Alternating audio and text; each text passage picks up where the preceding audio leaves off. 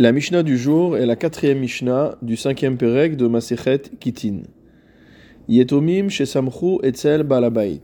Des orphelins qui, mot à mot, s'appuient chez un Balabait, chez un maître de maison. O Shemina Lahem Aviyam Apotropos. Ou alors des euh, orphelins pour lesquels le père avait nommé un tuteur. Il avait indiqué qu'après son décès, il y aurait une personne qui serait chargée d'être leur tuteur. Chayav, Léaser, Pérotéen. Ces personnes-là, donc dans le premier cas le Baalabaït, dans le deuxième cas l'apotropos, ont l'obligation de prélever la dîme de la récolte appartenant aux orphelins. Regardons le commentaire du Barthénora. De qui s'agit-il lorsqu'on parle de ce Baalabaït La Asot Maaseem Alpiv. Il s'agit d'un Baalabaït, donc d'un maître de maison, qui va leur donner les indications, qui va leur indiquer les règles de vie. Velo shinitmana laem apotropos, sans pour autant qu'il ait été nommé leur tuteur légal. Afilu achi ke apotropos, ou malgré tout, il est considéré comme un tuteur légal, au sens où les orphelins suivent ses indications. Maintenant, qu'est-ce qu'un apotropos? Le Barthénora nous dit Bilshon romi korin le av pater. En latin, on appelle le père pater. Velaktanim potos. Et les enfants s'appellent, les petits, les jeunes s'appellent potos. Ou pirouche apotropos, avihen shel ketanim. Et donc, la traduction du mot apotropos, c'est mot le pater des potos, donc c'est-à-dire le père des enfants. La différence essentielle entre le balbaït dont on parle dans la Mishnah et l'apotropos, c'est que l'apotropos c'est celui qui a la gestion des biens qui sont tombés en héritage dans le domaine des yetomim, des orphelins. La Mishnah poursuit Apotropos shemina ou avi yetomim yishava. Un apotropos qui a été nommé par le père des orphelins, donc il a indiqué qu'après sa mort, telle personne serait l'apotropos, serait le tuteur et le gestionnaire des biens des orphelins, alors Yishava, il devra jurer. C'est-à-dire qu'à l'issue de la période de gestion des biens des orphelins, lorsque les orphelins arrivent à l'âge adulte, il va devoir prêter serment et jurer qu'il n'a pas tiré profit des biens qui ont été confiés en gestion et que tout ce qu'il a fait a été fait dans leur intérêt. Minahu Beddin, si en revanche il a été nommé par le Beddin, par le tribunal rabbinique, Lo Yishava, il n'aura pas l'obligation de jurer. Pourquoi dans le cas du père qui a nommé l'apotropos, on fait jurer l'apotropos, et dans le cas du beddin qui a nommé l'apotropos, on ne fait pas jurer l'apotropos Parce qu'en vérité, lorsque le beddin va nommer une personne comme tuteur ou comme gestionnaire des biens des orphelins, alors cette personne qui accepte de le faire fait, comme nous le dit le Barthénora, Tova Trinam. Il fait un bienfait gratuit en acceptant de prendre la mission confiée par le Beddin, Velitroach Chinam, et il va peiner, ça va représenter des efforts qu'il fait gratuitement. Et si tu le lui annonces déjà à l'avance que lorsqu'il va arriver à l'issue de sa période d'apotropos, il devra jurer. Les gens ne veulent pas jurer car le serment est quelque chose d'extrêmement grave dans la Torah. Donc les gens vont refuser d'accepter la mission confiée par le Beddin.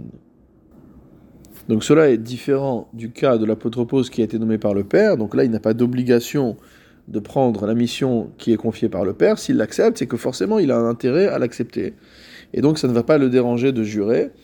Il va considérer que euh, l'enjeu euh, en vaut le coup et qu'il est euh, acceptable de devoir jurer à la fin de cette période-là par rapport à la Hana'a, au profit qu'il va tirer de cette position de gestionnaire des biens des Yetomim. Quand on dit profit, c'est évidemment licite, puisque précisément le serment qu'il va euh, faire est un serment selon lequel il n'a rien pris des biens qui appartenaient aux orphelins. Abba Shaul Omer Chiluf Advarim, Abba Shaul dit exactement l'inverse, c'est-à-dire que d'après lui, un apotropos qui a été nommé par le Beddin devra jurer, tandis qu'un apotropos qui a été nommé par le père ne devra pas jurer. Le Barthénora explique concernant celui qui a été nommé par le Bet Din, de Be'aï Hana'a de Kanafika Lekala de Enishmehem Nahu, de Hasamchea le Bedina. En fait, il va avoir une réputation, celui qui a été nommé apotropos, comme personne de confiance, puisque le Bet Din l'a nommé gestionnaire des biens des orphelins.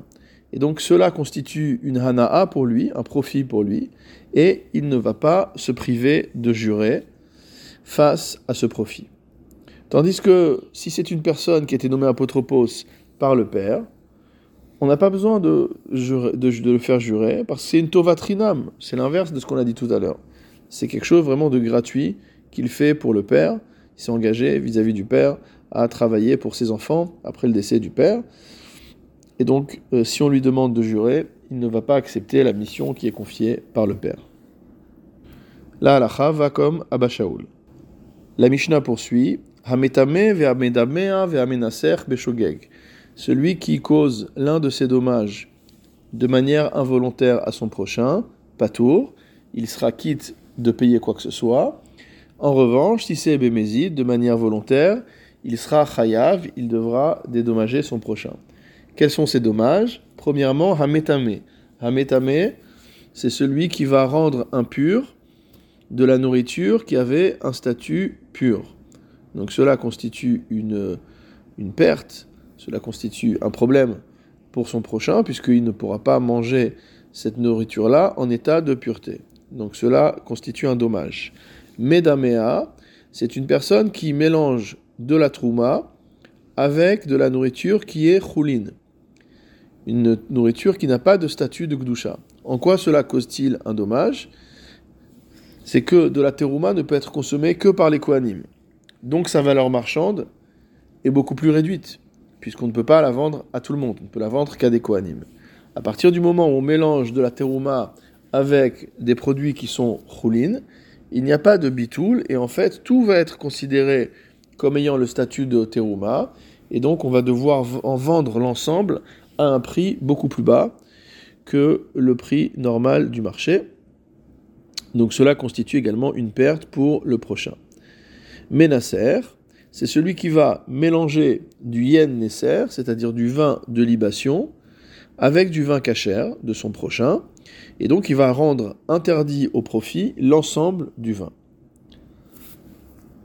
A priori, on peut se demander pourquoi la Mishnah a besoin de préciser que dans ces cas-là, où il y a un dommage qui est causé à son prochain et que ça a été fait de manière volontaire, pourquoi on a besoin de préciser qu'il faut payer, qu'il faut compenser?